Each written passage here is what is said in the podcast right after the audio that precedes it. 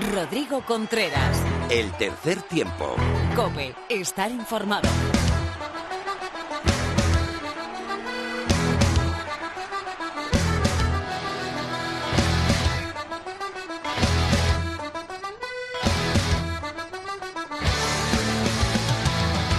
Hola, ¿qué tal? Bienvenido a la entrega 210 de tu programa de rugby en la radio. Bienvenido al tercer tiempo de cope.es.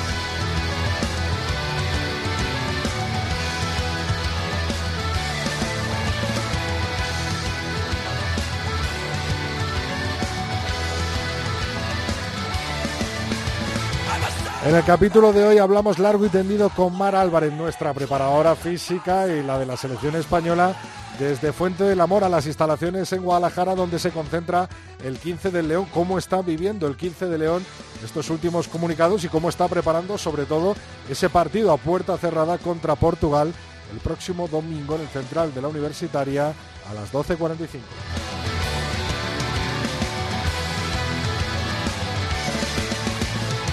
Analizamos toda la actualidad nacional e internacional del melón. Lorena López hará lo mismo con el rugby femenino.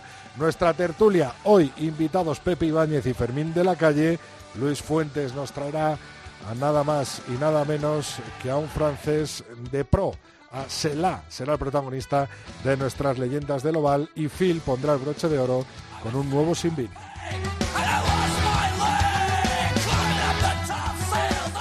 En la técnica Javi Rodríguez y nuestras redes son tres tiempo cope con número nuestra cuenta de Twitter, tercer tiempo cope nuestra cuenta de Facebook y el tercer tiempo arroba cope.es nuestro mail. Empezamos Javi cuando quieras.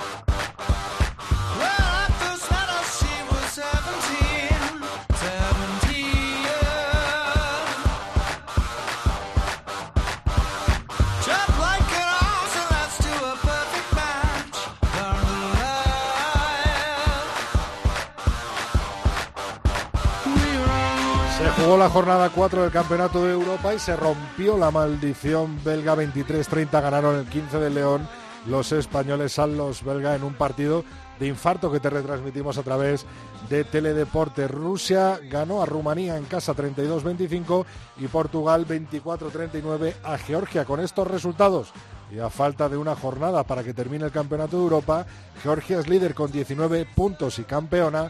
Portugal y España empatados en segunda y tercera posición con 9 puntos. Rusia, cuarta posición, 8 puntos. Bélgica, 7. Y cierra la tabla Rumanía con 5.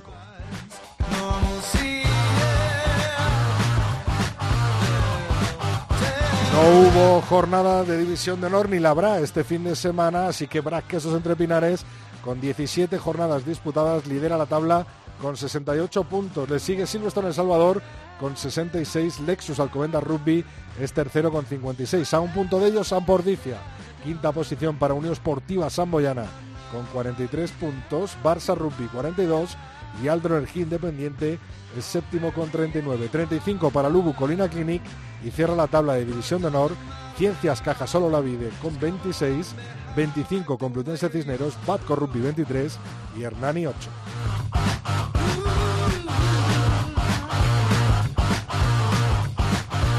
En el top 14 francés, 17 jornadas disputadas, lidera la tabla Unión Bordeaux Begles con 61 puntos, Lou Rugby es segundo con 53, cierra la tabla con 26 puntos Agen y está Francés con 25.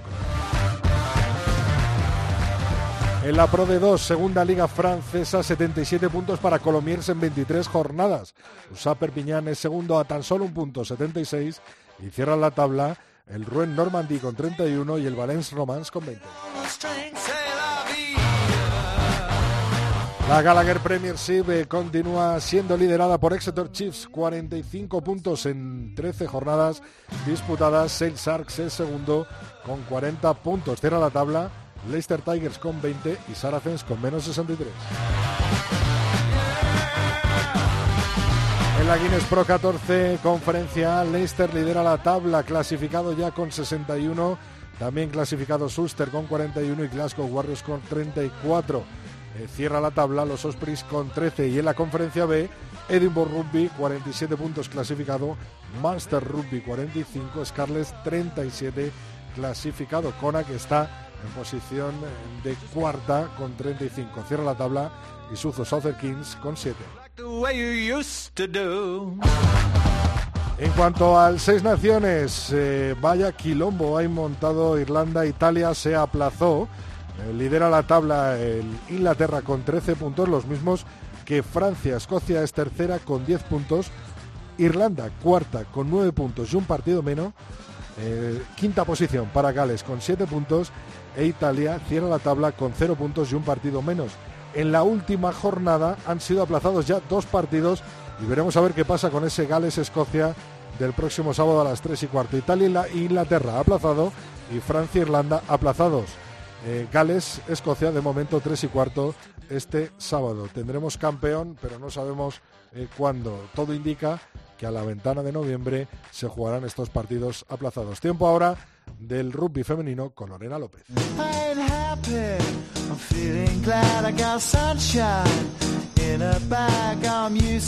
Suena la música, la sintonía, que por cierto estaba escuchando yo el otro día en un bar y me acordé mucho de Lorena López. Muy buenas, Lorena. Muy buenas, Rodrigo. Es verdad, ¿eh? La escuché ahí y dije, mira, esto me suena de algo de años atrás, ¿eh? Oye, todo preparado, todo listo para los playoffs, ¿no? Pues sí, parece que vamos a tener que disfrutarla, eso sí, en casa, porque los partidos se van a celebrar a puerta cerrada, bueno, como casi todo, ¿no? Como ya comentamos la semana pasada, la Liga Iberdrola estuvo reñida hasta el último momento y eso solo significa que una vez más esta competición nos vuelve a decir que no podemos dar nada por hecho. Después de una temporada impecable, el Corteva Cocos Rugby llega a los playoffs como líder y además lo hace eh, solo con tres derrotas en su marcador y lo curioso es que esas tres derrotas llegaron por parte de los otros tres clasificados. La primera la sufrió ante su rival directo en el playoff, el Sanses Scrum. En la cuarta jornada las, Sevillas, las sevillanas cayeron 8 a 10 ante las madrileñas, pero también lo hicieron ante las majariegas que consiguieron vencerlas en la sexta jornada 31 a 14. Pero bueno, las Cocos en este caso tuvieron su particular revancha en la jornada número 11 en la que las sevillanas consiguieron vencer a las majariegas 14-21.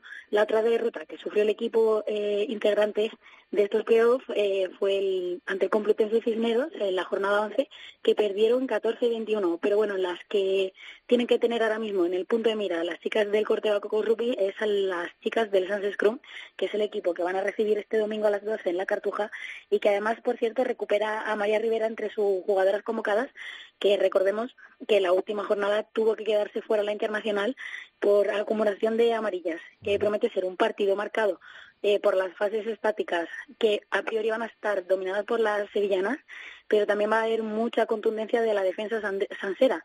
Y también, Rodi, eh, algo curioso, eh, por lo menos que creo que para los aficionados del grupo femenino va a ser que las sevillanas van a jugar en casa un partido tan importante como va a ser esta semifinal de playoff y lo van a hacer sin esa dada tan peculiar y ruidosa y pasional que tienen. Efectivamente.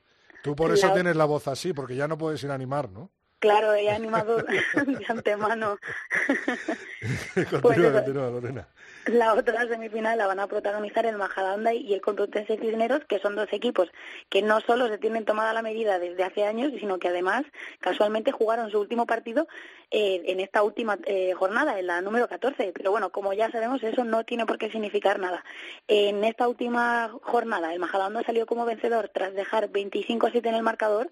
De hecho, eh, ya en el partido de la primera vuelta, que lo disputaron, si no recuerdo mal, el 14 de diciembre, el Majadahonda también consiguió imponerse ante un Cisneros que contaba en sus filas con dos jugadoras tan importantes como y de la calidad de Naracacho María Calvo.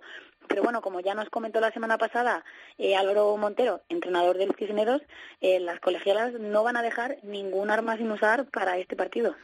Otra competición que también llega a su fin es la División de Norbe, ¿no? Pues este pasado fin de semana eh, se disputó la última jornada de la División de Norbe.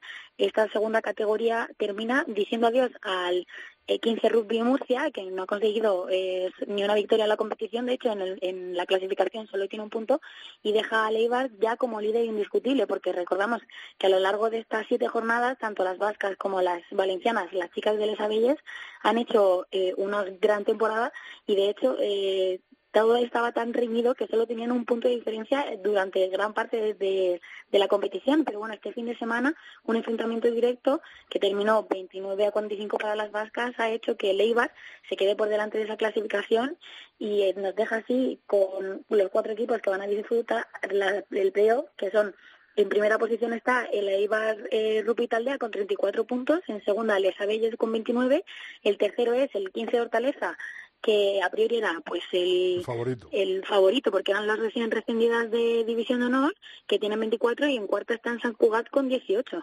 Bueno, pues entonces tenemos a Eibar, tenemos a Les Abelles, a 15 de Hortaleza y San Cugat jugándose el pase a la Liga Iberdrola, a la máxima categoría del rugby español femenino. También ha habido un poco de Seven este fin de semana, ¿no? Las Leonas viajaron hasta Montpellier para disputar el torneo internacional, pero no lo hicieron todas las jugadoras que estamos acostumbradas a ver, eh, porque muchas de ellas, como puede ser Beatriz Domínguez, estaban eh, concentradas con otra española, con la de 15, que tuvieron esa reunión, esa preparación en Valladolid y luego en Madrid, eh, donde disputaron un amistoso contra la selección madrileña.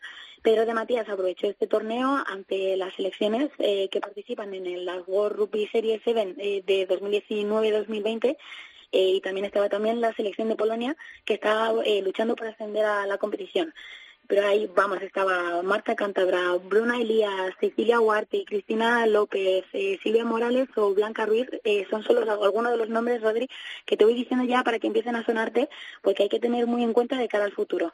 Aunque sí, también te tengo que decir que, que por fin, ya podemos decir que es oficial, que Ingrid Algar ha vuelto, parece que ya ha dejado atrás esa lesión eh, tan, tan importante que sufrió la temporada pasada pero bueno, parece que ya, que ya podemos decir oficialmente que ha vuelto para, para volver con el CEDEN. Buenas noticias, digo, para el Sanse con Ingrid Algar y María Rivera, ¿no?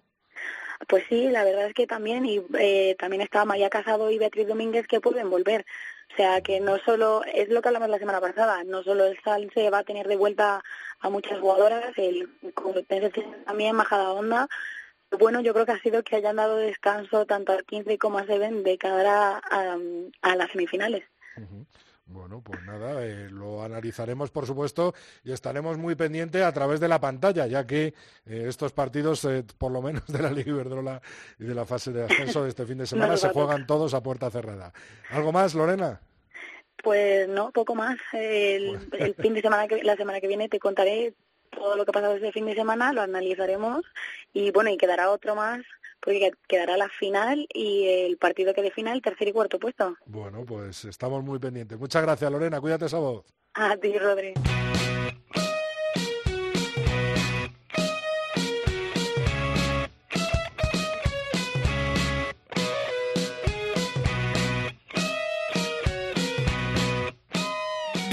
Contreras. El tercer tiempo. Cope. Estar informado.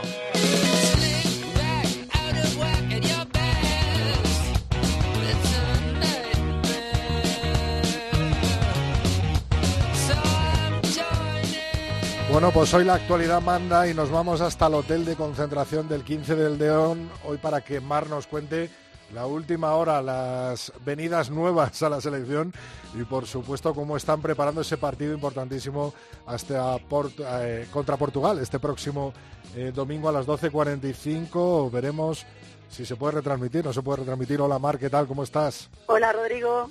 Pues espero que sí se pueda retransmitir, ¿no? Creo que es lo importante ahora que la situación está así que todo el mundo pueda verlo por lo menos desde casa. Sí, aunque sea las cámaras y lo tengamos que hacer desde Torre España, pero por lo menos eh, que pueda empujar la gente de cada uno desde casa. Está claro que todos los partidos que se van a jugar, no solo el rugby, sino de todos los deportes, van a ser a puerta cerrada, ¿no? Y, bueno, en las competiciones eh, por esa alerta del coronavirus. ¿Vosotros cómo estáis? Estáis allí encantados porque estáis casi solitos, ¿no? en Guadalajara.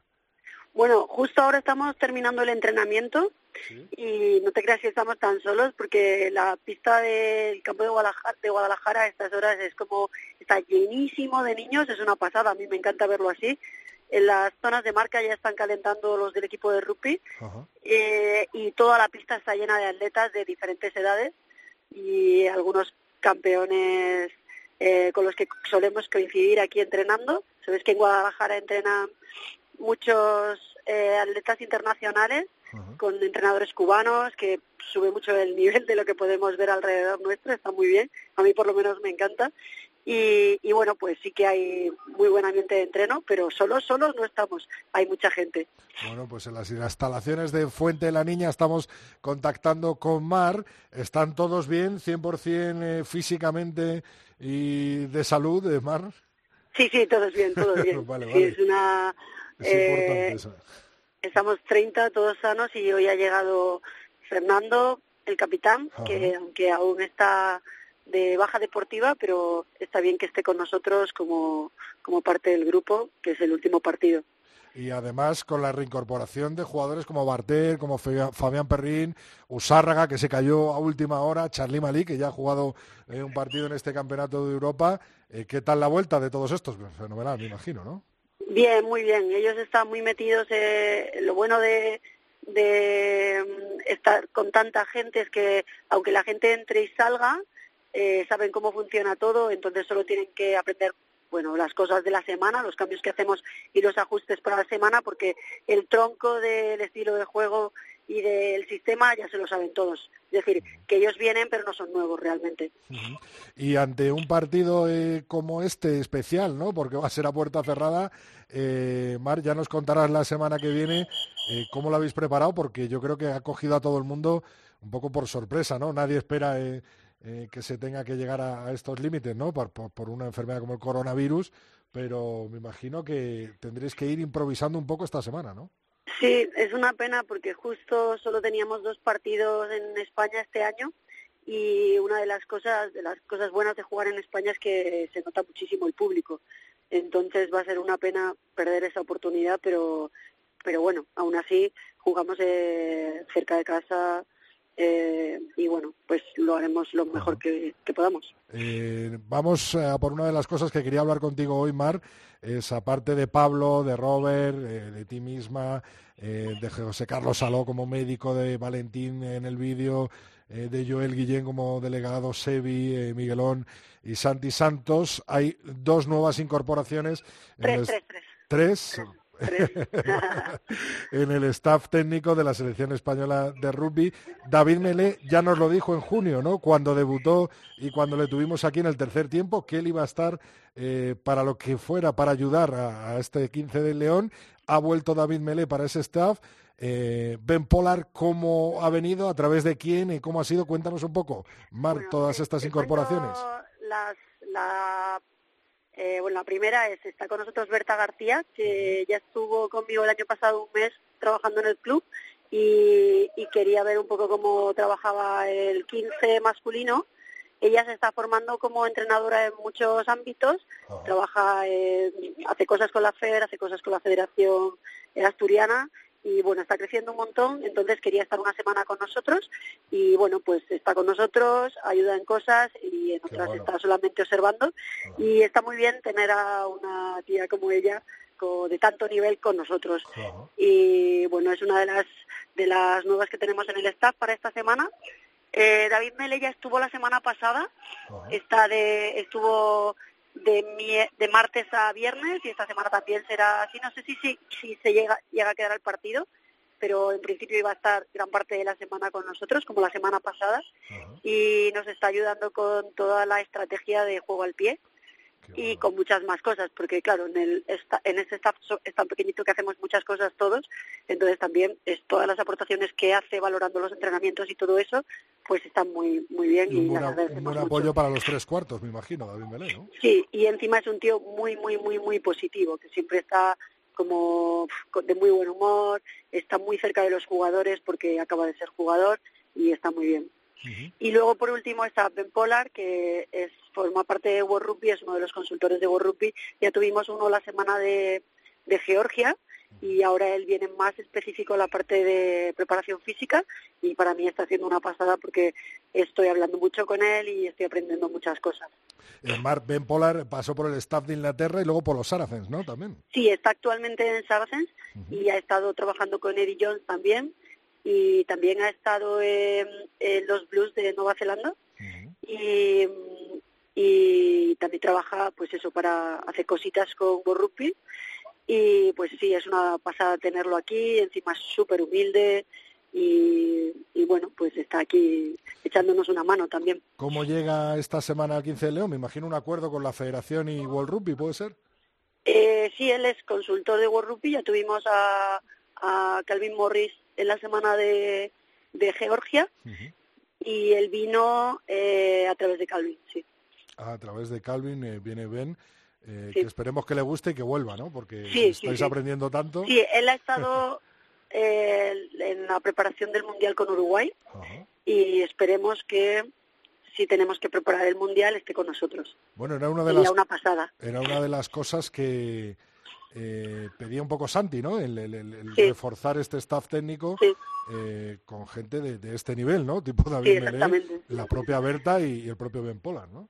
Sí, estaría, si se quedaran estaría genial. Así que tú, Mar, ves a Ben eh, preparando con el 15 de León el próximo Mundial, ¿no? Sí, ojalá. Sí, sí, sí. Bueno, Mar, pues nada, eh, desearte toda la suerte del mundo como siempre, eh, ver eh, nada, minuto a minuto cómo eh, va eh, los comunicados sucediéndose, a ver si podemos, como bien dices, retransmitir el partido para que todo el mundo lo pueda seguir desde sus casas o donde quiera, pero por lo menos que se retransmita este partidazo entre España y Portugal. Y la semana que viene nos cuentas cómo has ido improvisando esta semana y preparando físicamente a los leones, ¿vale? ok. Un Hasta abrazo la semana fuerte. que viene. Adiós, adiós.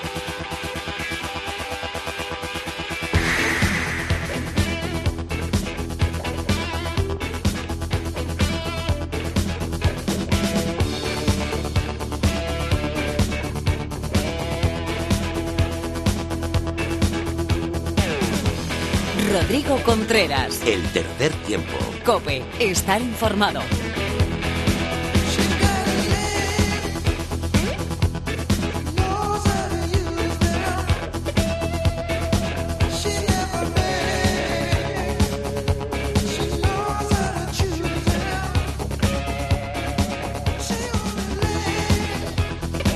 Bueno, empieza nuestro tiempo para la tertulia hoy con mucha actualidad sobre todo con esos comunicados. Primero de la Federación Española diciendo que ese partido entre España y Portugal correspondiente a la quinta jornada del Campeonato de Europa se jugará puerta cerrada en el Central este domingo, como estaba previsto a las 12.45 y hace tan solo unos minutos eh, nos ha mandado un comunicado también de la Federación Española diciendo que eh, lamentaban comunicar que siguiendo las indicaciones de las autoridades sanitarias este domingo no será posible facilitar el acceso a los medios de comunicación, televisiones, radios, fotógrafos, prensa escrita y digital al partido entre España y Portugal. Tampoco se realizará comparecencias de jugadores y técnicos eh, ni en sala de prensa ni en zona mixta. En caso de producirse algún cambio, de aquí al día del partido, informaremos puntualmente. Muchas gracias. Firmado la Federación Española de Rugby. Tengo a Fermín de la calle. Muy buenas, Fermín, compañero. Muy buenas, ¿qué tal? Y a Pepe Ibáñez. ¿Qué tal, Pepe? Hola, Gaudri, buenas tardes. Bueno, pues vaya día, ¿no? Vaya día de, de noticias hemos tenido y sobre todo, pues de ese partido que parece que ahora mismo, a estas horas, eh, solo van a ir los 23 convocados más el staff eh, técnico de cada equipo, ¿no, Fermín? Sí, a mí lo que me sorprende y me parece que no tiene ningún sentido, porque ha habido partidos a puerta cerrada ya durante esta semana, por ejemplo, un partido de la Juve, eh, incluso eh, en un pabellón cerrado como en la Euroliga que jugó el Valencia, es que no puede ir la prensa, porque hay que recordar que el central es al aire libre y el problema es que el coronavirus se pueda generar en un espacio cerrado. Entonces, es que no tiene ningún sentido. Yo no, vamos, me, me- no quiero poner de mentirosa a la federación, pero a mí me da la sensación de que la decisión de que no vaya a prensa no es del, del comunicado que le ha llegado del gobierno, porque, insisto, es al aire libre, no en un pabellón cerrado. Eh, Pepe, ¿tienes preparado el dron de la revista 22 ya para lanzar fotos desde el dron? Bueno, va a ser complicado con la proximidad de la Moncloa, pero, pero vamos, yo entiendo que, que al final el deporte, el espectáculo, está hecho para que lo vea la gente. Eh, si por motivos eh, sanitarios que nadie evita o, o, quiera bordearlos porque la, la epidemia es la que es y la situación es la que es, pero sí es cierto que al menos los medios de comunicación pueden eh, ofrecer al público pues eh, lo que no pueden vivir in situ, ¿no? Eh, eh, más allá de prensa escrita o radios que puedan verlo por televisión, eh, pero yo creo que mínimo fotógrafos y, televisión deberían estar presentes. Eh, Fermín, según autoridades sanitarias, especifica el tuit de la FER, si es así, es verdad que no hay tu tía, ¿no?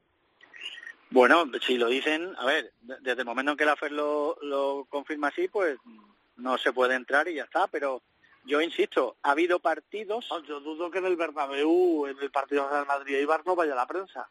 Claro, dudo muchísimo. acreditados estamos, yo te lo digo. Eh, en todos los eventos que hay, o sea, el, decreto que ha mandado el, el gobierno es que en todas las competiciones de índole nacional e internacional se van a disputar los próximos 15 días a puerta cerrada, porque no quieren aglomeraciones de, de, más de mil personas por el tema de la prevención del coronavirus.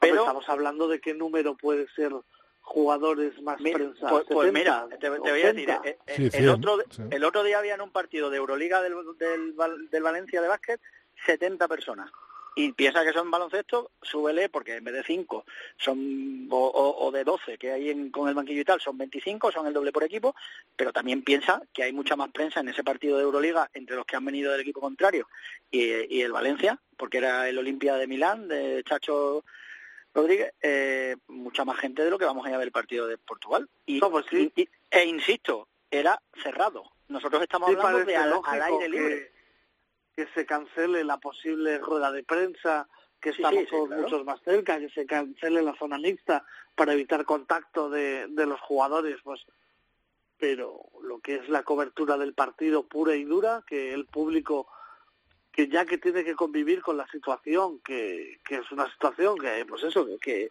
que hay que llevarla lo mejor posible, pues también quitarles el poder ver el partido me parece, me parece yo, yo, hago otra pregunta. Aquí el contagio es si nos tocamos, si tosemos, y no sé qué. Eh, en el rugby, que es un deporte de contacto, ¿por qué se va a mantener, que se mantendrán las jornadas a puerta cerrada de competición? Eh, aunque es verdad que la madrileña se lo estaba pensando y tal, pero pero si va a, si va a haber eso, es un problema. Sí, sí, dice si va a haber melés, por ejemplo, en el partido. Sí, Fermín, dices en el propio campo, claro. Cualquier contacto que entre jugadores que están sudando, que están, incluso, yo qué sé, me imagino que extremarán hasta las precauciones a la hora de beber agua. Esta misma tarde lo hablaba yo con Paco González y él estaba convencido que al final no se iba a jugar nada, ni, ningún deporte, y que se iba a suspender todo. Veremos, yo creo que esto va a evolucionar eh, según vayamos minuto a minuto cada día y mañana lo mismo nos despertamos con otros dos comunicados nuevos de que se suspenden o que a lo mejor, como bien decía Pepe, dejan entrar a fotógrafos y televisiones. Bueno, vamos a ver qué, claro, o sea, yo creo que hay que cumplir con los protocolos y hay que cumplir, pero creo que tampoco debemos eh, echarnos las manos a la cabeza con algo que, que yo creo que con los protocolos que se están marcando eh, se va a tener controlado y, a la medida, ¿no? De momento estamos cumpliendo los plazos que, que, el virus ha tenido en su expansión en países como Italia eh, y bueno eh, esperemos no llegar a la cancelación total de los eventos deportivos pero es que para mí eh, los eventos deportivos sin público o sin que el público los pueda seguir pese a que sean a puerta cerrada me parece me parece que no tienen sentido, entonces para eso es mejor aplazarlo. Pepe, ahora que te tengo ahí, eras bastante optimista en redes sociales eh, tras la victoria de, España en Bélgica, ¿no? Un, paso, yo creo que, o algo que, teníamos que quitarnos de encima, ¿no? Sí, sí, sí. Además, eh, yo creo que hay dos factores importantes. Primero, recuperar la dinámica ganadora, pero sobre todo, eh, el sábado, bueno, el sábado pasado se cerró eh, un libro que no hay que volver a abrir nunca más, ¿no? Eh, había que pasar página y se hizo página de la mejor forma posible. Sufrimos, eh, fuimos maduros para aceptar a, los envites de un rival muy fuerte y, y que en muchas fases del partido incluso demasiado agresivo, pero supimos superar todas esas adversidades, incluso las mentales, para para poder eh, mirar al futuro y no tener que volver a mirar a, ese 18 de marzo de hace dos años. Fermín, tú eres tan positivo, te has eh, esa victoria en Bélgica y traspasarlo tan mal allí, ¿no? En ese 23-30 final. Yo, yo sí creo que ese partido lo habríamos perdido hace dos años o hace tres años. Y este, esta selección ha cambiado la dinámica del equipo, la deriva, y es mucho más fuerte mentalmente. Y creo que ya eh, cree, eh, sabe sufrir en los partidos y darle la vuelta, aunque vaya por abajo. Eh, en su cabeza saben que van a ganar el partido y eso no pasaba antes. Eh, dicho lo cual, por ejemplo, a mí me parece que el partido de Portugal va a ser súper complicado, porque me parece que, que Portugal tiene un equipo mucho, mucho, mucho mejor de lo que pensamos. Es un equipo muy rápido atrás y muy fuerte delante. El otro día se la, les apretó a Georgia, aunque no iban eh, la Georgia que vino aquí, aquí vino con todo lo más grande delante, pero sí me parece que va a ser un partido difícil porque yo creo que sí que se ha equiparado y se ha igualado bastante todo el Seis Naciones B. Dicho lo cual, si soy eh, optimista eh, respecto a cómo está creciendo el equipo y hacia dónde va la tendencia de la selección, eh, creo que el partido de Portugal va a ser complicado, pero también creo que tenemos pendiente todavía una resolución de World Rugby que yo sí creo que nos van a, a hacer daño. Eh, de todas maneras, ganando a Portugal sí que eh, nos podríamos salvar ¿no? de, de, esos cinco puntos o de esa derrota eh, si al final nos accionan eh, contra Rusia, ¿no, Pepe?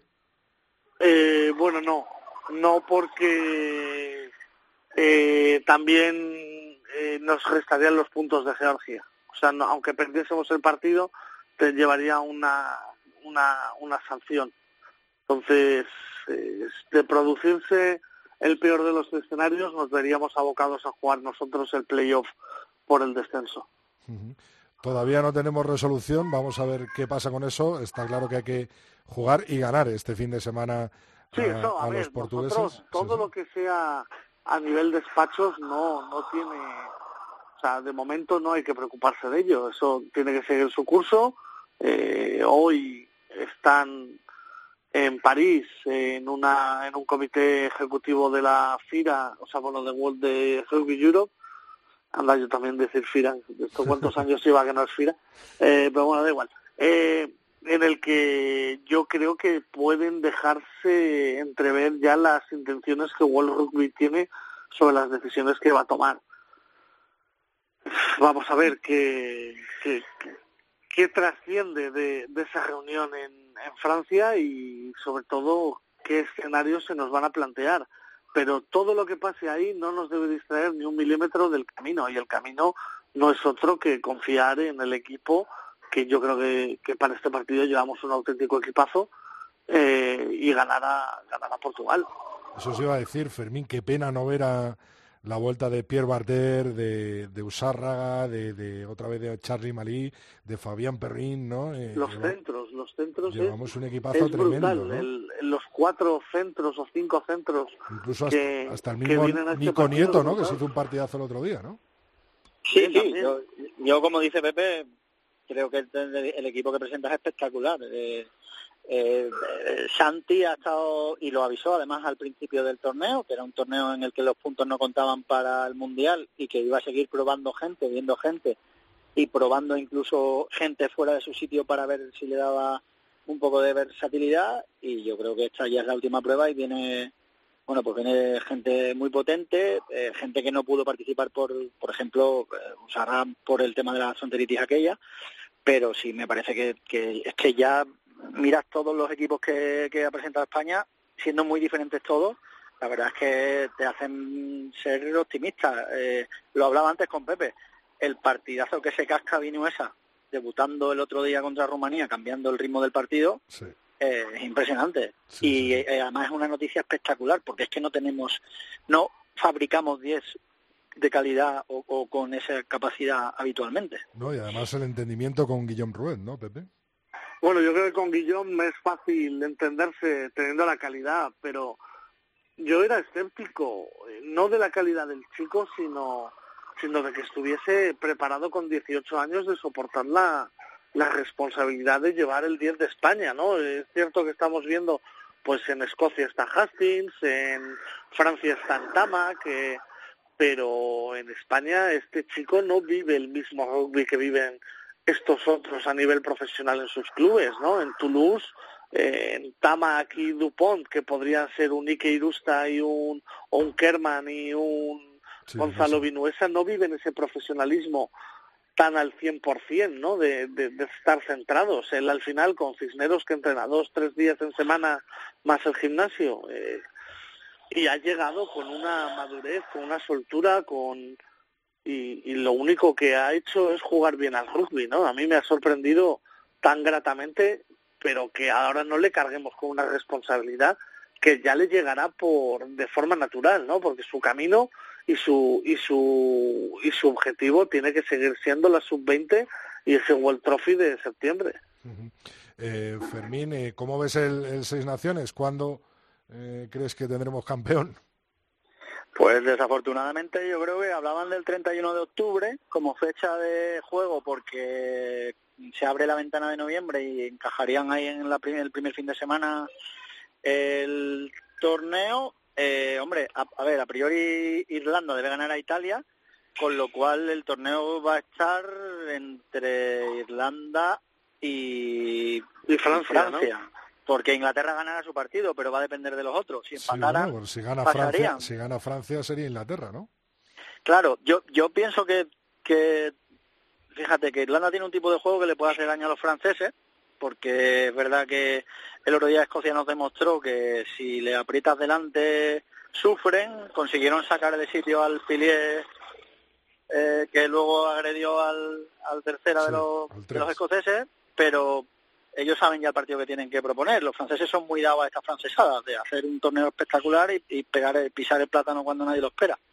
Pero en cualquier caso, yo sí que te digo que, hombre, por méritos me parece que el equipo que más ha propuesto en el Seis Naciones ha sido Francia, que ha dado un, un aire diferente, que le da un poquito de vidilla, y hasta te diría que el segundo equipo que a mí me ha sorprendido para bien es Escocia. Es Escocia, eh, eso es. A, a, mí los ingleses me parece que se, se columpiaron el primer día porque salieron un poco a verlas venir y les pasaron encima a los franceses, pero son el mejor equipo del torneo, pero no han sido los mejores. Eh, yo sí creo que Francia ha propuesto otra cosa, ha jugado bien, delante han sorprendido y a mí Escocia me, me ha gustado como ha defendido, lo que pasa es que ha tenido errores puntuales que, por ejemplo, Stuart Hall, eh, que parece que lo miró un tuerto los dos primeros partidos. Eh, también el tema, Pepe, está en, en, que el estado de forma que están ahora en los equipos puede cambiar de aquí a octubre. Sí, bueno, totalmente. Además, hay que ver qué pasa con este tercer partido de entre Gales y Escocia, ¿no? Creo que que Seis Naciones sí acaba de anunciar hace poco que cancelan los Francia-Irlanda femeninos sub-20, ya se habían cancelado los Escocia-Gales femeninos sub-20 porque hay una jugadora escocesa que ha dado positivo en el coronavirus y vamos a ver si, si el torneo decide jugar ese partido en, en el Principality, ¿no? Luego a partir de ahí pues pues a esperar eh, a ver qué pasa, porque porque hasta octubre yo creo que no vamos a, a saber que, quién se lleva se lleva el gato al agua en estas naciones. Bueno, pues vamos a esperar. De momento la división de honor eh, parada, los partidos eh, que se juegan este fin de semana, tanto Liga Iberdrola, semifinales eh, como demás competiciones, serán a puerta cerrada. De momento, estamos a martes, vamos a ver qué pasa en, en esta semana. También está la, la última jornada de división de honor B, ¿no? Justo antes de, de encarar los playoffs, que sí. también se va a ver afectada por esto. Falta un equipo, ¿no? Por meterse en, en esos playoffs, ¿no? Si no me equivoco. Sí, pero bueno, parece ser que, que está muy claro que, que los eh, los tres primeros del grupo sur y los tres primeros del grupo de Levante por puntos van a ir y los dos del grupo norte, ¿no? Porque entre creo que Sourense y Guernica creo que hay 30 puntos. O sí. sea que, uh -huh. que, que, van a ser, yo creo que será Fénix al ganar el otro día la Vila en, en el Pantano el que se meterá como tercero el grupo de Levante y el grupo de, de Madrid creo que está definido, bueno, de Madrid no, del sur, perdón, con Jaén, con Industriales y, y con el Canoe. Sí, eso es, eso es. Eso es. Bueno, pues veremos a ver qué pasa. Lo dicho, de momento a día de hoy, martes, eh, de esos partidos se jugarán a puerta cerrada. También el eh, España-Portugal, que esperamos ver de alguna manera, ¿no, Fermín? Sí, no sé, a ver, yo confío en que por lo menos a Teledeporte le dejen entrar con las cámaras y lo veamos por la televisión, Eso es. eh, que tendría toda la lógica del mundo, y... fotógrafos, claro. Sí. si no vete preparando a, los a, todos los compañeros gráficos, vamos a dejarlo ahí. Y el resto pues ya escribiremos desde la tele de la crónica, que es lo que nos toca. Claro, claro. A, Héctor seguro que le gustará dirigir con los protocolos y esto es que no lo hacen porque quieran, o sea que, que de verdad que el problema de salud es, está ahí y tenemos que lidiar con él lo mejor que podamos, pero también es cierto que nosotros lo vemos desde nuestro prisma y desde nuestra responsabilidad de poder informar a la gente, ¿no? Pues muchas gracias a los dos. Mañana, ¿quién tenemos en Fijar y Pasar? Fermín, Pepe. Que lo diga Pepe, que lo conoce. hemos tenido que salir del plató, hemos hecho pues, el primer el primer programa en exteriores. Ah, bueno, bien, bien. Y lo hemos hecho desde el campo de las terrazas y bueno, nos ha tocado eh, como no puede ser de otra manera, pues tener a Tiki Chausti y a Guillermo Domínguez, ¿no? Para hablar un poco de, pues del 7, de la selección, de Alcobendas, de, y de todo lo que, lo que está pasando. Bueno, pues mañana a las 9 estaremos muy atentos de ese fijar y pasar y si no puede ya sabes que hay reposiciones el mismo jueves y el domingo. Gracias a los dos, Fermín, Pepe. No sé si nos vemos. No sé si nos vemos el domingo, no nos vemos, pero bueno, iremos hablando. Bueno, hablaremos, seguro. sí, sí, si no organizamos un tercer tiempo en algún sitio que nos deje tomarnos una cerveza, si nos dejan. Venga, un abrazo a los dos. Si no, vamos allí a la valla a verlo en alguna esquina. Hasta luego. Hasta luego.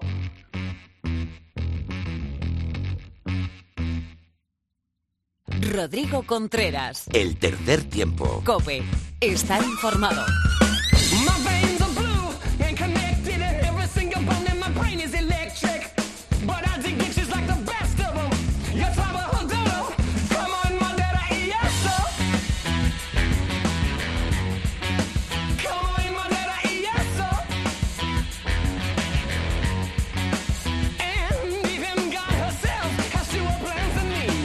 Pues damos la bienvenida a Luis Fuentes. Muy buenas, Luis. ¿Qué tal? ¿Cómo estás? Pues deseando hablar, ya habiendo hecho nuestro repaso particular a las bisagras europeas, ¿no? Las grandes bisagras europeas de medio melee y medio de apertura. Eh, deseando continuar con estas leyendas del oval. Eh, yo creo que se la han ganado los franceses, ¿no? Que les dediques una leyenda del oval. Pues sí, nos vamos a cambiar un poquito de puesto, nos vamos a quedar por ahí por la línea cerca del medio de apertura. Eh, y vamos a hablar de uno de los jugadores que es un poco, yo creo que es una debilidad de, la gente de mi generación que empezamos a ver rugby ahí en la, en la televisión pública en la 2, en, los 80, en los 90, sobre todo en los 80, eh, cuando Francia jugaba con ese estilo tan particular que llevan tanto tiempo buscando y que parece que este año habían encontrado un poco. El otro día les pararon los escoceses también con, con aprovechando que tenían un jugador menos, ¿no? Pero ese equipo del Flair, ese equipo del rugby champán del que hablamos tanto cuando hablamos de Serge Blanco, tenía otro representante fundamental para mí, que era uno de estos jugadores, como digo, que hicieron que nos enamoráramos del rugby a mucha gente de mi, de mi edad, de mi generación, que es Philippe Selah. Philippe Selah ha sido eh, uno de los jugadores más elegantes, yo creo que ha pisado un campo de rugby, ¿no? Para mí de los más elegantes y a la vez de los más determinantes, porque había otros, hay otros jugadores que tienen mucha clase, que tienen mucha imaginación, que tienen eh, mucha variedad y mucho repertorio a la hora de atacar, por ejemplo, es que más Philip Sela era súper determinante, jugaba prácticamente todos los partidos, jamás se lesionaba, eh, batió un montón de récords en su momento.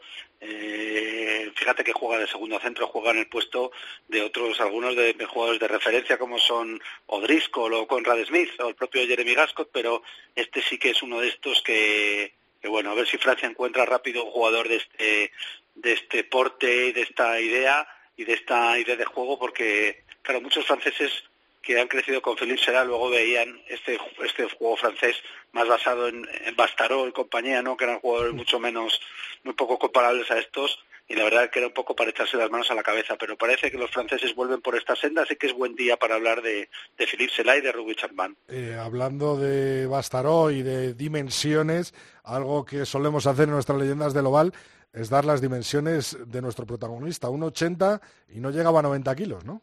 No, ochenta y tantos kilos es un poco para poner también en perspectiva lo que era el rugby de antes, antes de la profesionalización y antes de, estas eh, máquinas atléticas que estamos viendo últimamente. Quizá haya bajado un poco, pero bueno, hace unos años era realmente un, desfile de, de, culturistas, ¿no? Muchos partidos de rugby. Philippe Sena medía un metro ochenta más o menos, unos ochenta y cinco kilos. En ese rugby de esa época no era tan importante los kilos y la potencia como la velocidad, como la inteligencia, como la imaginación y era en ese equipo ¿no? de, de, de Santander, de Camberavero, sobre todo ese es blanco, era un poco lo que se buscaba, era ese flair, ese rugby champán, ya hablamos cuando hablamos hace poco de eh, sobre SES Blanco, de cómo ellos, SES Blanco le quitaba importancia, ¿no? Decía, bueno, si nosotros realmente no era un estilo de juego, era salir corriendo, todos corríamos mucho, todos éramos más o menos buenos, bueno, eso es una forma bastante modesta de definir lo que fue un estilo precioso de ver, eh, comparable quizás eh, a esa línea galesa que, que, les precedió en el tiempo y en el, seis, y en el Cinco Naciones del momento, eh, esos pases no al eh, casi a ciegas porque sabías que venía alguien corriendo detrás esas coberturas continuas doblando por delante por detrás eh, Philip Sela en eso era un auténtico maestro era un jugador súper hábil tiraba muchísimos contrapiés de esos que dejaban caía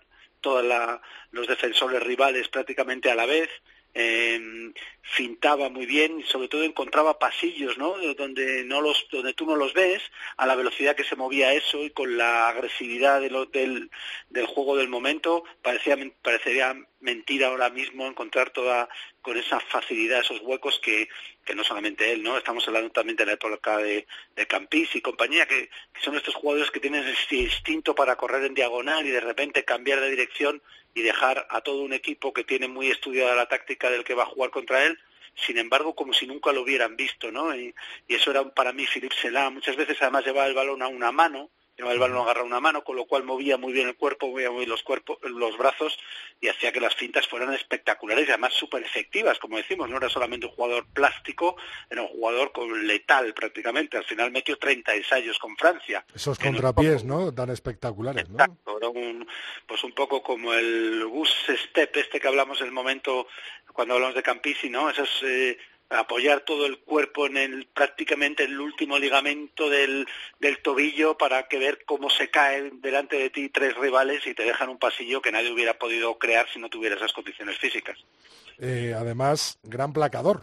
¿No? Eso es, eso es otra constante, si te fijas, que vemos en estos jugadores que, que, llegan, que pasan la historia como, como leyendas, muchos de ellos eh, juegan en puestos en los que se supone que tienen que ser finos estilistas y con eso vale, pero en el caso, lo hablamos también con, de, de, de Wilkinson, ¿no? Wilkinson. Es, era un, en un placador tremendo. Hay un partido en el año 90 contra los australianos en el que pega un placaje a, a un segundo australiano que es Peter Fitzsimmons. Ese es un partido además que, bueno, es verdad que el, que el rugby el flair francés, el rugby champán, ese equipo tenía también una especie de reverso tenebroso, ¿no? Como en la Guerra de las Galaxias, en el que eh, se veía los delanteros no eran especialmente, eh, no eran hermanos de la caridad. Muchas veces sacaban la mano a relucir, sacaban el puño a relucir eh, y convivían esos dos estilos de una delantera que se empleaba con muchísima violencia, muchas veces muy bronca, muy dura, y estos eh, y estos tres cuartos tan finos, pero se la tenía la capacidad de cuando las cosas se ponían feas se tiraba a placar a los más grandes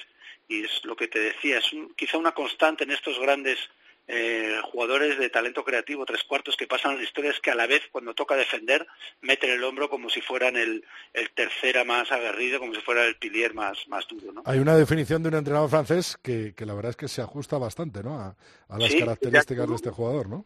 Jack Furu dijo de él, tiene la fuerza de un toro y el toque de un pianista.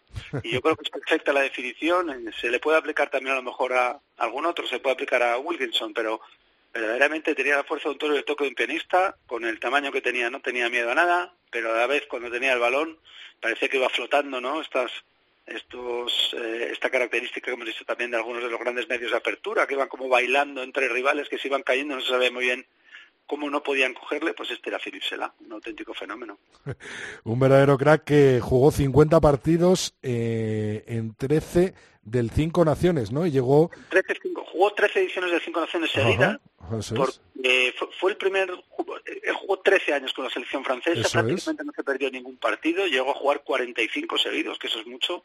Fue el primer jugador de la historia que pasó de las 100 caps que ahora es algo que nos parece relativamente normal no ni mucho menos normal es, un- es una cifra estratosférica pero ahora hay muchos más partidos. Ajá. Primero que pasó de las de las 100 caps, se retiró con 111, récord absoluto del momento, aunque luego ya le pasó Jason León y luego muchos más. Ya sabemos que Richie McCaw está ahí a tiro, lo tiene ya Alan Win Jones a tiro, pero ya están en las eh, pasada la, los 130 caps, ya unos cuatro jugadores, eh, pero él eso, lo, es curioso, 45 partidos seguidos prácticamente sin lesionarse y en, y en la experiencia internacional que tiene, pues eh, tres mundiales, entre ellos el primero, en el que Francia llega a la final contra los All Blacks después de, merendarse a los australianos en las semifinales. Eh, de los 13 eh, cinco naciones gana seis, ni más ni menos. Es verdad que varios empatados con otros equipos, pero gana el Grand Slam en el 87, el mismo año del Mundial. Eh, hay una de las ediciones del Cinco Naciones en la que ensayan todos los partidos. Esto muy pocos jugadores lo han hecho. Verdaderamente un jugador con, que era letal, ¿no? Sabías que para los franceses tenían un seguro eh, de puntos en la figura de Philippe Sela, aparte de un, de un, seguro a la hora de dar espectáculo y de dar eh, alegría a los, a los seguidores franceses y a los seguidores del rugby, porque verlo, como te he dicho, era un, era un placer. Y además tres mundiales, que se dice también pronto, ¿no? Sí, sí, tres mundiales que para la época, claro, además viniendo desde el primero, habiendo empezado bastante antes, coger la primera estela del mundial, eh, es muchísimo, una carrera internacional larguísima, como hemos dicho, primero que pasa los 100 partidos, y una curiosidad, le expulsaron una vez en un partido contra Canadá, en uno de los últimos partidos, creo que era el que hacía la 99 o la, C, o la 100 Cup, eh, y fue una sorpresa la expulsión de Philippe Será, que era un jugador que se caracterizaba por ser muy poco dado a entrar en follones. Luego se vio en el vídeo y lo reconoció el árbitro que se había equivocado, que lo que estaba haciendo era separar a dos compañeros, a dos rivales que estaban pegando. Pero el ver a Felipe se la ha expulsado, eso fue una cosa, es como, fue un poco como si hubiéramos visto a Iniesta, ¿no? Metido en una pelea, ¿no? No se hubiera esperado muy bien que, no se hubiera explicado muy bien qué pasaba. Bueno, una anécdota curiosa para esta carrera internacional realmente brillante. Bueno, pues vamos a ver cómo despedimos en estas leyendas del oval a Philippe Sela.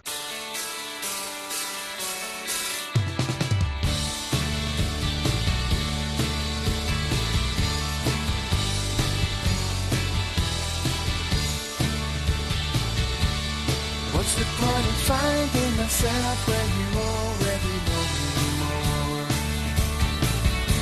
It takes a lot of time to survive what I know you've been pushing for. But I'm alive. Esta banda lleva la firma de Luis Fuentes totalmente, ¿eh? Total, estos son los míos. Alguno al empezar a oírlo habrá pensado que eran los Bird, ¿no? Con un sonido de, de guitarra Rickenbacker de 12 cuerdas tan característico. Al empezar la voz, alguno habrá pensado que Teenage Fan Club, pero son un grupo también escocés que se llaman Dropkick. Es un buen nombre para una banda eh, que ponemos en un, en un programa de rugby. Toca en breve en Madrid, Dropkick. Así que eso, para los fans del, del pop... Eh, pop rock escocés, digamos, esto es una cosa imperdible. Tocan el Burley, que es un sitio muy pequeñito, o sea que si está, si alguno va, que, que, que me busque, que andaré por ahí, que soy uno con gafas. Seguro que estará Lulo por allí. No confundir con Tropic Murphys, que son, no, no, eh, son de Massachusetts, son americanos y son los creadores del asiento de inicio de este programa. La, Muchas gracias, Luis. Irlandeses de Boston, esos tipos duros, son más... Nos vemos entonces en el Burley. Estupendo. Venga. Oye, no caben menos de mil, ¿no? Muchos menos de mil. Muchos menos de mil. Hasta el domingo, Lulo. Hasta luego.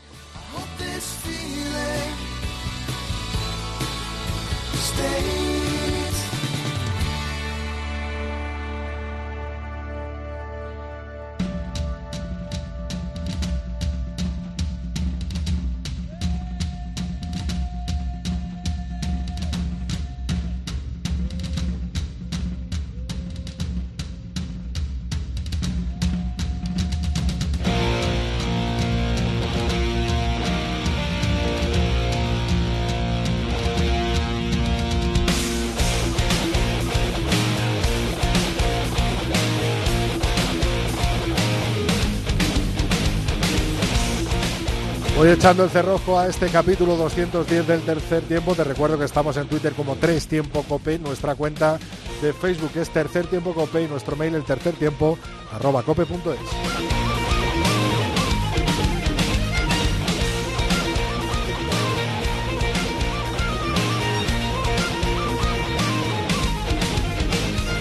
Como siempre cerramos nuestro programa con vuestros mensajes, con lo que nos habéis dicho durante toda esta semana. Mucha gente comentando los últimos comunicados de Ferrupi en cuanto a las acciones eh, que se van a tomar eh, contra el coronavirus en ese partido de España contra Portugal el próximo domingo. Pero eh, yéndonos un poquito más atrás, en ese partido de Bélgica-España de la semana pasada, Pedro Delgado nos comentaba, visto el partido en diferido, me encantaría que nos olvidáramos del subcampeonato y probáramos algo distinto contra Portugal, aunque salga mal.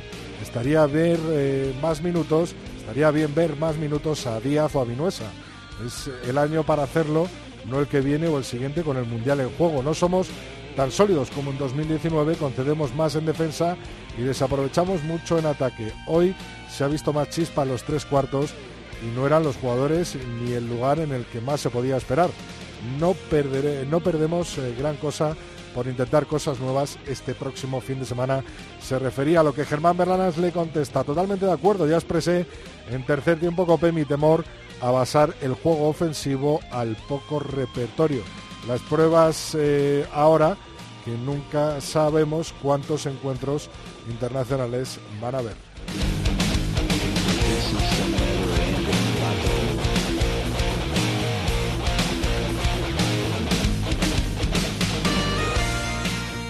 Bueno, pues me despido de ti, veremos a ver qué pasa con ese partido España-Portugal 12.45 con las cámaras de Teledeporte, en teoría en directo en el central de la universitaria.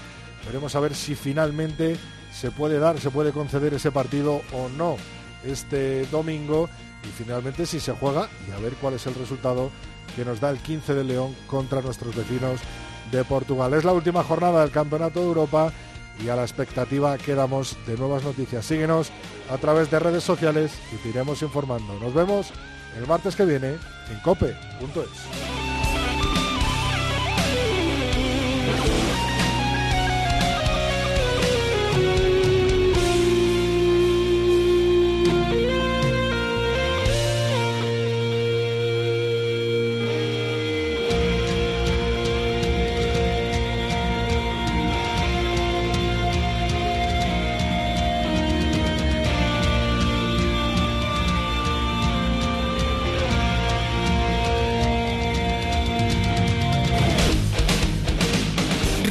Contreras. El tercer tiempo.